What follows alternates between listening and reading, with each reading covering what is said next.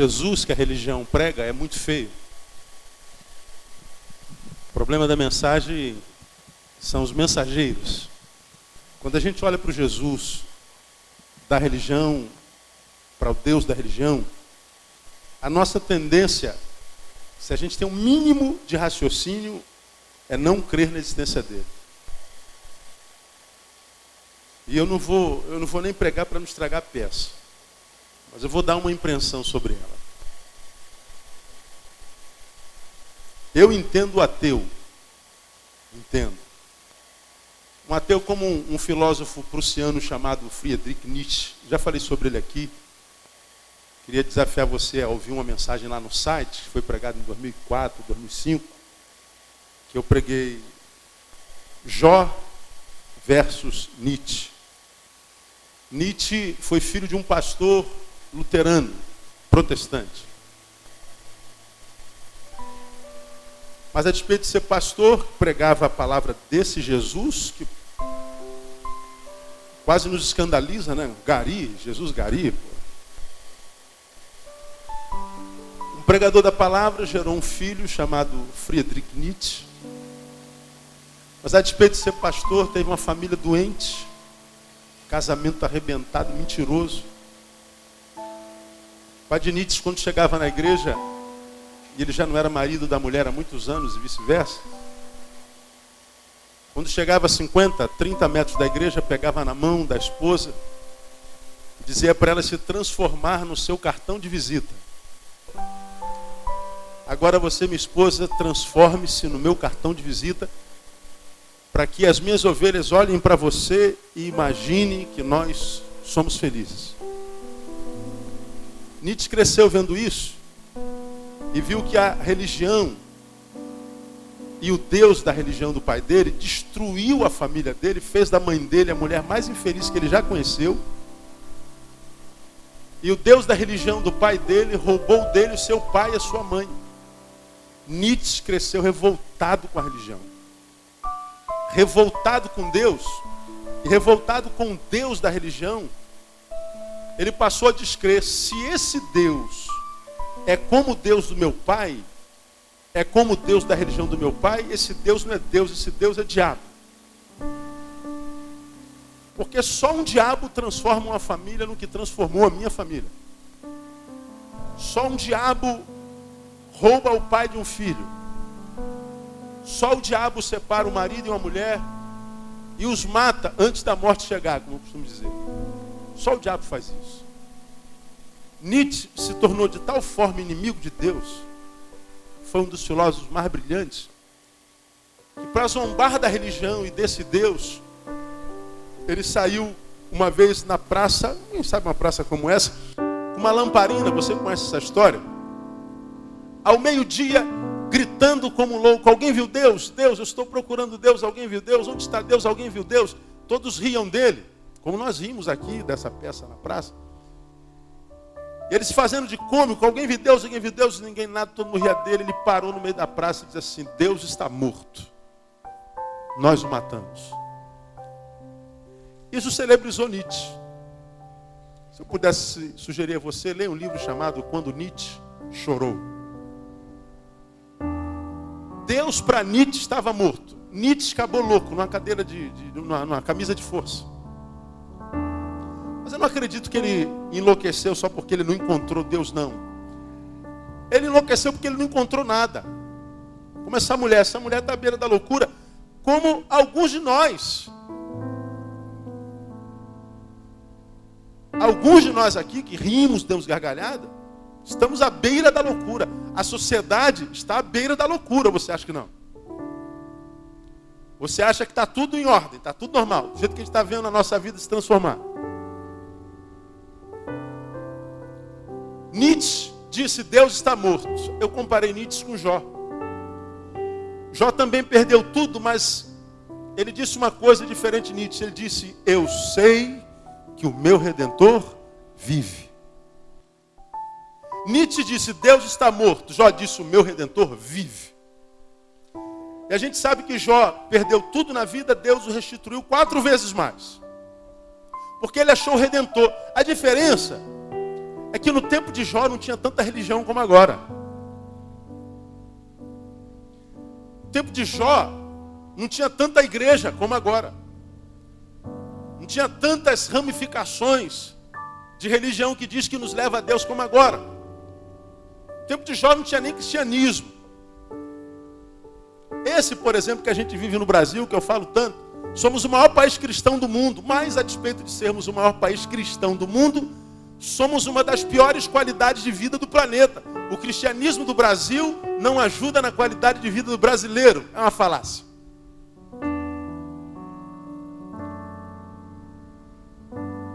O Deus dos cristãos do Brasil parece que não é Deus suficiente para transformar a vida dos brasileiros numa vida que vale a pena. E aí a gente entra na religião, quem sabe protestante, quebra a cara, vai para outras e quebra caras e outras e outras e outras. E a gente roda tanto, não acha Deus em lugar nenhum, diz Deus não existe. Então o ateu tem razão de pensar como ele pensa. Há sentido na não fé. Há sentido. Não estou falando que é correto, mas há sentido. Porque não por causa de Deus, mas por causa do Deus que a religião apresenta. Por causa do Deus que a gente, como igreja, apresenta. O Deus da igreja é muito feio. A gente só não tem coragem de falar. Você liga a televisão e diz assim: Isso aí que é o povo de Deus é. Para eu achar Deus, tem que transformar nessa gente. Aí tem. Então abro mão de Deus. Porque ser igual a essa gente eu não quero. Eu digo em off, vou falar aqui no aberto. Eu, se eu tivesse que me converter hoje, provavelmente eu estaria perdido. Porque eu tenho muita dificuldade de ouvir evangélico e tenho muita dificuldade de me relacionar com religiosos. Muita. Eu sou pastor. Eu digo daqui do púlpito que eu não gosto de crente, eu sou crente. Então, quando nós é, passeamos pelas religiões, não foi no sentido de criticar, de, de, de menosprezar, de fazer é, pouco caso, não. Tanto é que nós usamos a nossa. Dentre todas as outras. Porque a gente sabe que o discurso evangélico dos evangélicos é também falacioso. Por exemplo, a gente ouve, desde que a gente é gente, basta que você aceite Jesus Cristo, que os seus problemas serão resolvidos, basta que nós levantemos a mão para Jesus, que a paz de Deus, que excede todo entendimento, entendimento, guardará os nossos corações, nós teremos paz, basta que a gente aceite a Jesus. Bom, quantos crentes você conhece que são infelizes a beça? Eu conheço, a maioria dos que eu conheço. É mesmo, pastor, na sua igreja também? Nossa, Nossa Senhora, diria eu, a religião. Mas não é através da religião? Graças a Deus não. Graças a Deus não. Isaías é meu brother e, e nós cremos igual. Eu acho que Jesus pode se transformar num gari desse. Eu acho que Jesus está nos lugares mais simples da terra. Simplicidade não tem a ver com riqueza ou pobreza, tem a ver com disposição de coração. A gente pode conhecer pessoas que moram na Vieira Solto, ganham milhões de dólares por, por, por ano, e são simples. E a gente pode subir aqui na favela que a gente vai ver gente extremamente soberba. Todos nós sabemos disso. Então, porque a gente olha para as religiões e vê o mal que as religiões fazem nos homens, a gente acaba por desacreditar que aquele Deus das religiões seja um Deus bom. Você tem uma ideia? 90% das guerras no planeta são por causa de religião. De cada 10 guerras, 9 por causa da fé. Se você não crê como eu, não crê no Deus que é o meu, você é meu inimigo. Se é meu inimigo, você não merece nem viver. Eu mato. E a gente vê a cidade santa hoje uma cidade demonizada. Por causa da bendita da religião. Agora, será que o Deus que a religião prega é de fato o Deus da Bíblia? Será que é através mesmo da religião que a gente acha Deus? Será mesmo que você está aqui evangélico, já encontrou Deus mesmo? Ou será que você só não mudou de religião? Será que você está aqui é católico e encontrou Deus mesmo através lá das bolinhas, da velhinha, das rezinhas? Será que você está aqui é espírita encontrou Deus mesmo? Será que é Deus mesmo que a gente encontrou? Será que o Deus do Espiritismo, o Deus do catolicismo, o Deus do protestantismo, o Deus dos muçulmanos, o Deus dos islâmicos, será que se ele fosse de fato mesmo Deus e Deus fosse, achando nós nos tornaríamos, ao invés de inimigos, nos, não nos tornaríamos irmãos? Será que se nós achássemos Deus mesmo, nós não estenderíamos a mão ao faminto de fato? Será que ao invés de construir armas, construiríamos escolas? Se Deus de fato fosse o Deus da religião, bom, a, a, resposta é quase lógica. Claro que Deus não tem nada a ver com religião. Religião é uma invenção nossa. Mas, pastor, se não é através da religião, como é que é? Bom, ele estava ali ouvindo a mensagem da peça. Eu fui levado, acredito, pelo Espírito Santo a Isaías capítulo 29. Sabe não? Você conhece. Versículo 14, onde Deus faz uma promessa para o seu povo: E serei achado de vós. É o que Deus está falando aqui. Assim diz o Senhor. E serei achado de vós, diz o Senhor. Deus está falando para o seu povo através do profeta Jeremias. Meu povo, eu serei achado de vós. O que, que esse versículo, sobretudo, me ensina? Deus não é um Deus inacessível. Deus pode ser achado, sim. Quem pode dizer glória a Deus é, irmão? Deus não é um Deus só transcendente que a gente não pode alcançar. Eu preguei domingo passado. Ele também é imanente. Deus é um Deus acessível. Deus não é um Deus que ninguém acha. Deus pode ser achado. Dá uma catucada na mão que está do sol e fala assim, Deus pode ser achado, irmão. Deus pode ser achado. É Ele quem está dizendo. Então a ideia de que, ah, eu entrei na, no catolicismo não achei Deus, não quer dizer que Deus não possa ser achado. Aí eu entrei no, no, no, Espiritismo, não achei Deus. Não quer dizer que Deus não possa ser achado. Entrei na Igreja Batista, não achei Deus. Não quer dizer que Deus não possa ser achado. Porque por acaso eu sou batista e nós também, mas Deus não, graças a Deus. Você pode ser pentecostal, católico, sei lá o que. Que bom, Deus, Deus te abençoe, mas Deus não é. Deus não cabe dentro dessa caixinha que nós inventamos. Deus transcende essa porcaria toda aí. Que nos separa, que nos divide que transforma a gente em inimigos e não em amigos. Mas o texto está dizendo que Deus pode ser achado, isso no versículo 14 de 29 de Jeremias. Mas no, 20, no, no, no 13, no versículo anterior, ele diz uma palavra muito interessante.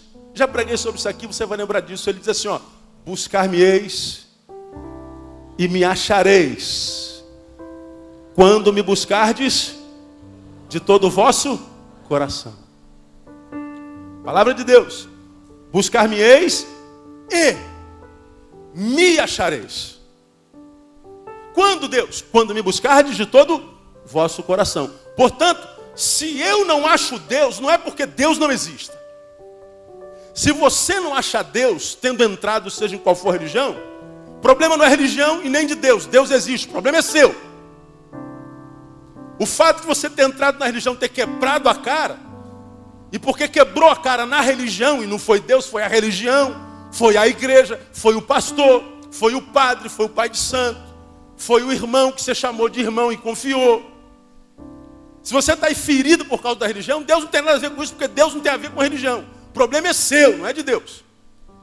Só que como nós entendemos que Deus é o Deus da religião, porque a religião nos machucou, foi Deus que me machucou. Se Deus me machuca, não é Deus, é diabo, Deus não existe. E a gente vê o ateísmo tomando o coração daqueles que têm fome de Deus mas não reconhecem mais isso, por quê? Porque buscaram a Deus, não tiveram experiências com Ele, julgam que Deus não existe. Dentro da nossa igreja tem alguns. Dentro da nossa igreja tem quem não quem, quem acredite na Bíblia, não acredite na existência de Deus. O que, que eu tenho a ver com isso? Melhor é o fim das coisas, vamos ver como acaba, não é? Melhor é o fim das coisas. Agora, por que, que a gente descrê de Deus, descrê da Sua palavra? A palavra que está aqui. Desde que a vida é vida, desde que gente existe. Por que, que a gente não acredita na divindade de Jesus, do carpinteiro que conseguiu dividir a história? Queria tentar entender como é que um carpinteiro dividiu a história. Se fosse só um carpinteirozinho. Por que, que a história não foi dividida em Napoleão ou em Alexandre o Grande, por exemplo? Por que, que a história foi dividindo num carpinteiro que nasceu numa cidade medíocre? chamada Nazaré. Como pode um livro como esse idiotado ou idiotizado pelos que se julgam sábios, passar por tantas gerações sendo tão combatido, ridicularizado, mediocrizado, tão, tão deturpado, mas esse bendito desse livro de capa preta vai passando tudo, vai passando geração, vão passando os sábios, vão passando as teorias, vão passando-se os filmes que o mediocriza, que, que, que tiram dele a sua divindade, e a Bíblia continua transformando vidas. Quer ver quantas vidas foram transformadas pela palavra aqui? Ó? Olha aí, isso é a palavra de Deus. Como é que pode um carpinteiro idiota mudar a história? Um simples carpinteiro filho de uma mãe solteira. Como é que pode um, um cara desse dividir a história? Mas não, a gente prefere não crer. Por quê? Porque nós nos aproximamos dele só que na intimidade do nosso quarto, do nosso ser, porque todo mundo tem esse vazio que essa mulher mostrou aqui. Eu tive, você teve, ou você tem. Todo ser humano passa por isso, está escrito na Bíblia Sagrada lá em Eclesiastes. Deus colocou dentro de nós a ideia da eternidade. Só que quando a gente se aproxima da religião, decepciona-se com ela e então a gente acha Deus não existe. E aí você vai viver a sua vida, a sua vida de malandro, né? De garotão, como esse aqui. Vê se acha um pedrão. Ou uma pedrona. A gente vai fazer o que dá na telha. Vou viver minha liberdade. Ninguém me bote cabresto. Quero ser livre. Eu quero cheirar todas, eu quero beber todas, eu quero comer todas, eu quero todas.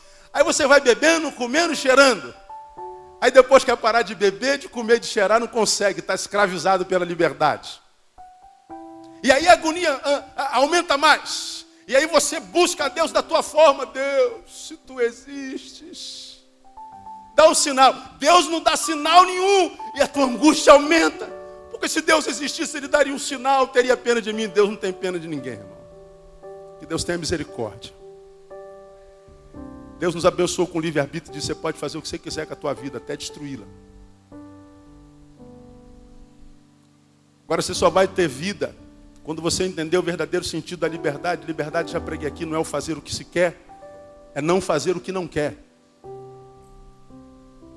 Isso é liberdade. Somos livres para beber, cheirar, comer. Mas porque somos verdadeiramente livres, nem bebemos, nem cheiramos, nem comemos. Entregamos nossa vida para Deus, não o Deus da religião. Porque esse Deus é factível, esse Deus é acessível, esse Deus não é inatingível. Esse Deus está dizendo: Eu serei achado por vós, buscar-me-eis e me achareis. Como esta mulher teve essa experiência com Deus, não foi através da religião. Deus está dizendo: Você também pode me buscar.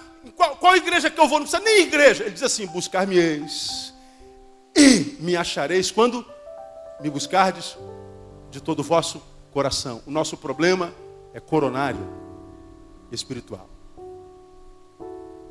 Bom, quando eu falo desse versículo, não posso deixar de contar mais uma vez.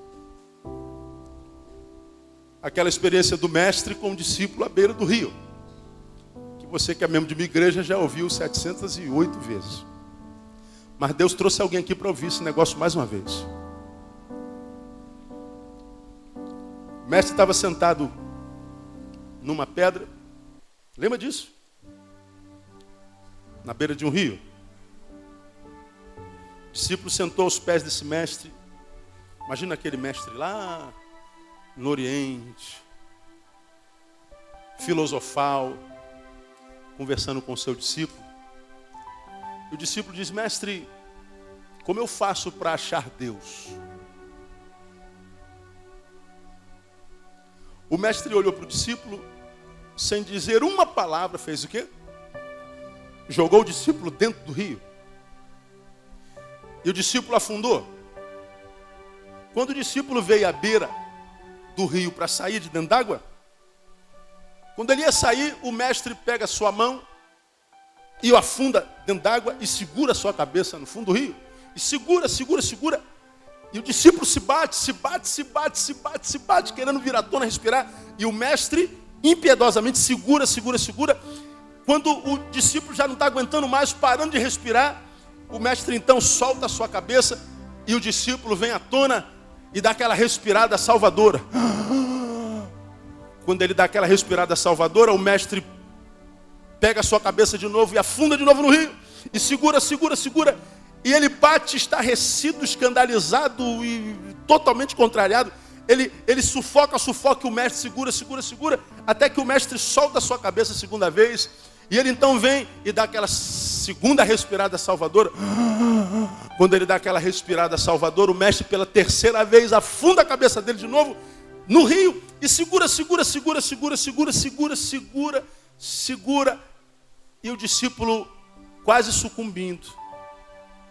Vê o mestre soltando a cabeça dele. Ele vem à tona, exausto, e o mestre senta. E ele vem arrastando, saindo d'água, exausto, exausto, exaurido, acabado. Deita aos pés do mestre, inconformado, indignado, decepcionado, porque não sabia o que estava acontecendo. E ele diz: Mestre, tu quase me afogas porque eu te fiz uma pergunta Tu quase me matas porque eu te perguntei como eu posso encontrar Deus. E o mestre olha para ele e diz: Meu filho, você só vai encontrar Deus quando desejá-lo tanto quanto desejou o ar para respirar agora.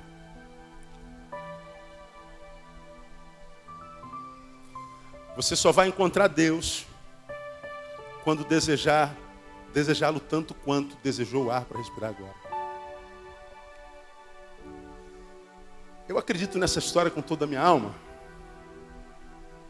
Por isso eu não acredito que todos os religiosos encontraram Deus. Pelos frutos os conhecereis. Porque o Deus da religião diz que basta levantar uma mão. O Deus pop dizem a respeito dele todo o caminho leva a Deus como se ele fosse um bar da esquina. As religiões Outras dizem que Deus se manifestará a teu favor se você fizer um sacrifício, mata um bicho. No nosso caso, sobe um monte, faz jejum, aumenta a tua oferta. Faz a campanha. Visite o nosso ministério.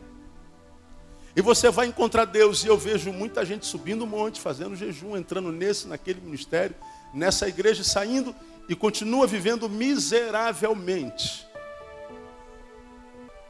E vive miseravelmente durante um tempo, mas logo, logo deixa Deus e a comunhão, porque não conseguiu nada na relação com Deus da religião. E aí eles tendem, com toda razão, a acreditar que Deus não existe, porque tentaram encontrar Deus através da religião. Eu entendo você que é ateu. Mas porque você é inteligente, você sabe que todo que se julga sábio sabe que uma verdade se estabelece quase que no tripé. A tese, a antítese, até chegarmos a uma tese, não é? Você já estudou isso. De modo que toda tese seja até a tese da existência de Deus, tem uma antítese. Deus não existe. Nós o matamos, diria Nietzsche. E mesmo nós que cremos, se temos um mínimo de sabedoria, temos que pelo menos admitir a hipótese da não existência de Deus. Como também quem não crê na existência de Deus, se sábio é, a tese da não existência tem que admitir pelo menos a possibilidade da antítese. Deus pode existir sim e eu que estou enganado. Então, na hipótese, quem sabe Deus pode agir. Porque mesmo que você seja um decepcionado com a religião, com Deus, virou um ateu, sabe que do jeito que você está, não dá para continuar. E se continuar, não vai continuar por muito tempo. Já tentou em todas as religiões, não é? Não arrumou nada? Dá uma frustração, desespero, né? Dá uma raiva. Tendência a não acreditar em mais nada e nem ninguém. Acontece aqui também. Temos incrédulos na nossa igreja. Mas o, a experiência desse discípulo, desse mestre, testifica o que nós acabamos de ler. Buscar-me-eis e me achareis quando me buscardes de todo o vosso coração. Não interessa a porta, qual a igreja, qual a religião, não. Coração. Desejar-me tanto quanto o ar que respira. Desejar-me como não algo muito importante, mas como algo imprescindível. Porque eu não sou um bar da esquina. Eu não sou uma cerveja, eu não sou um trabalho. Que talvez seja muito importante para você, mas não é imprescindível. Dá para viver sem cerveja. E eu conheço gente que nunca trabalhou até hoje, nem de fome morreu, miserável. Agora, Deus não é uma cerveja, um bar da esquina, não é um carro, não é uma casa, não é uma esposa, não é um filho. Deus é muito mais do que isso. Eu só sou achado por quem me busca de todo o coração. De que quem quer, de quem quer uma relação comigo, como que se relaciona com algo que é imprescindível, não só muito importante. Eu não me reduzo. Eu não divido a minha glória com outra. E aí, se o caminho não é relacionamento, termino. Qual é o caminho então, pastor? Primeiro todo o coração, mas coração aonde? Aí entra esse carpinteiro, filho da dona Maria, adotado pelo seu José, que aparece na história, e diferente de todas as religiões, diz algumas palavras sinistras. Porque se tu vai, por exemplo, nas religiões orientais, vamos fazer meditação transcendental. Aí tu vê o pessoal lá com a perninha cruzada, né? Hum. Vamos para as religiões afro, sacrifique. Mata um bicho. Corte-se, raspe-se. Vem para a igreja, vamos para a campanha. Vamos para as correntes. Vamos sacrificar. Vamos santificar. E aí você muitas vezes entra na igreja bonito, se torna um crente feio burro. E aí se frustra nas religiões afros, nas religiões orientais, no cristianismo, seja protestantismo ou catolicismo, e você diz: Deus não existe, Deus existe, e está todo aí para você. E eu posso afirmar para você, está muito mais ansioso por ser achado por você do que você por achá-lo. Só que para achá-lo tem que colocar todo o coração, todo coração todo coração. Aparece o carpinteiro, diferente das religiões, diz assim: vocês querem achar Deus? Pois bem, eu sou o caminho, eu sou a verdade e eu sou a vida. Ninguém vem ao Pai senão por mim. Não meditação, não sacrifício, não campanha, jejum, não. Vem o carpinteiro e diz: Eu sou o caminho. Vem o carpinteiro e diz: Eu sou a porta. Vem o carpinteiro e diz: Eu sou o pão da vida. Vem o carpinteiro e diz: Eu sou a água da vida. Quem beber dessa água nunca mais terá sede. Está com sede, irmão? Está com sede? Bebeu água? Água é o carpinteiro. O carpinteiro vem dizer: Eu e o Pai somos um. Vem a palavra do carpinteiro e diz: em nenhum outro há salvação, porque também debaixo do céu nenhum outro nome há dado entre os homens pelo qual devamos ser salvos. Está falando de Jesus. Aí você pega esse Jesus que você acha que foi só um carpinteiro. Pensa comigo, como eu já ministrei aqui. Ou esse cara era um megalomaníaco doido. Doido varrido. Ou Jesus era um retardado completo para dizer eu e o Pai somos um. Eu sou o pão da vida, quem comer desse pão nunca mais terá fome. Eu sou a água da vida, quem beber dessa água nunca mais terá sede. Eu sou o caminho. Está perdido? Eu sou o caminho. Está procurando a verdade? Eu sou a verdade. Está afim de viver? Eu sou a vida. Ou esse cara é louco, desenfreado, ou ele está dizendo a verdade. Você pode não acreditar que ele esteja dizendo a verdade. Tem coragem de dizer que ele é louco? Não, né? Meu irmão, nossa proposta de hoje, 8h28, terminou o nosso horário. É para que você saia daqui sem religião. Mas que saia daqui num caminho que é Jesus. Todas as buscas acabam quando nós encontramos a Ele. E nem sempre nós o encontramos dentro da igreja. Nós não vimos a igreja porque dependemos da igreja. Nós vimos a igreja porque temos prazer na comunhão. Nós dependemos de Jesus. E como eu imagino que Jesus não joga a conversa fora, sua palavra nunca volta vazia. Queria encerrar essa, essa programação, essa reunião, cantando uma música. E durante o cântico dessa música, queria dar oportunidade a você que está aqui, dizendo assim, pastor, eu estou à procura. Eu não tenho nada a ver com isso. Eu já achei. Deus sabe da vida de cada um de nós, se nós achamos mesmos ou não. Se você achou ou não, não faço a menor ideia. Mas se Deus colocou essa palavra encenada para nós nessa noite, quando Deus libera uma mensagem, Ele antes traz alguém para ouvir.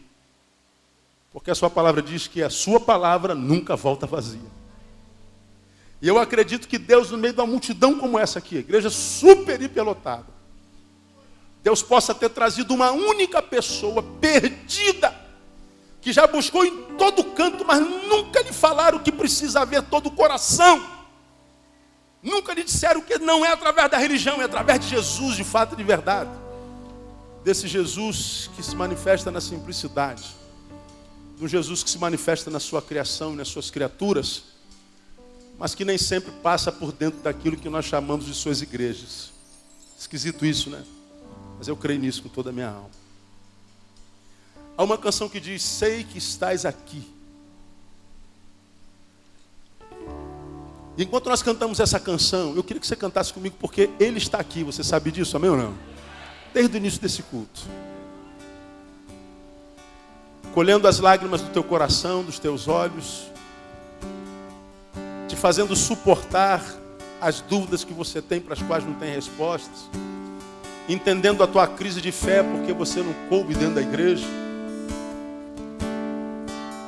entendendo a tua semelhança com Nietzsche, porque eu creio que Deus entendeu Nietzsche, que quando Nietzsche saiu pela rua dizendo, ah, Deus está morto, eu acredito que Deus, na sua sapiência, na sua sabedoria, entendeu o que Nietzsche estava querendo dizer.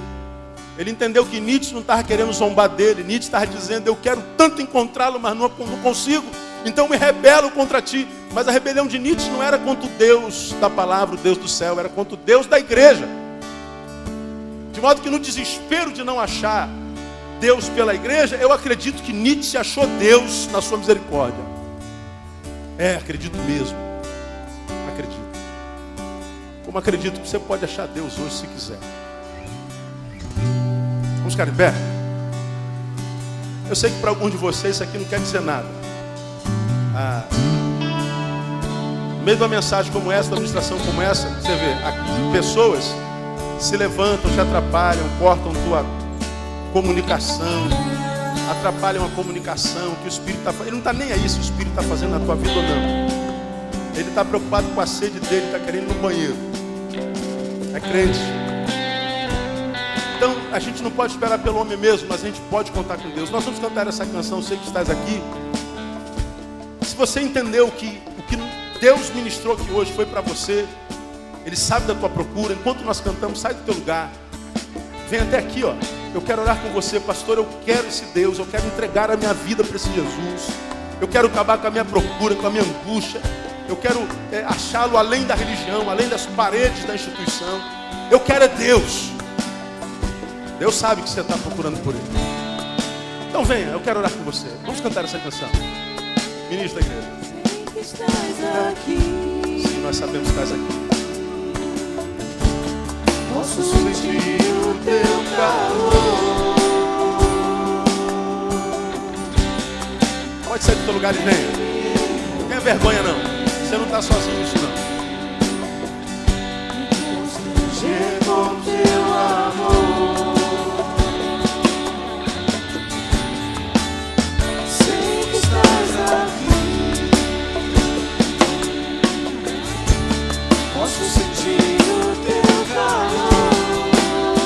Calor. Pode sair e vem. Vença tua vergonha, vença tua timidez.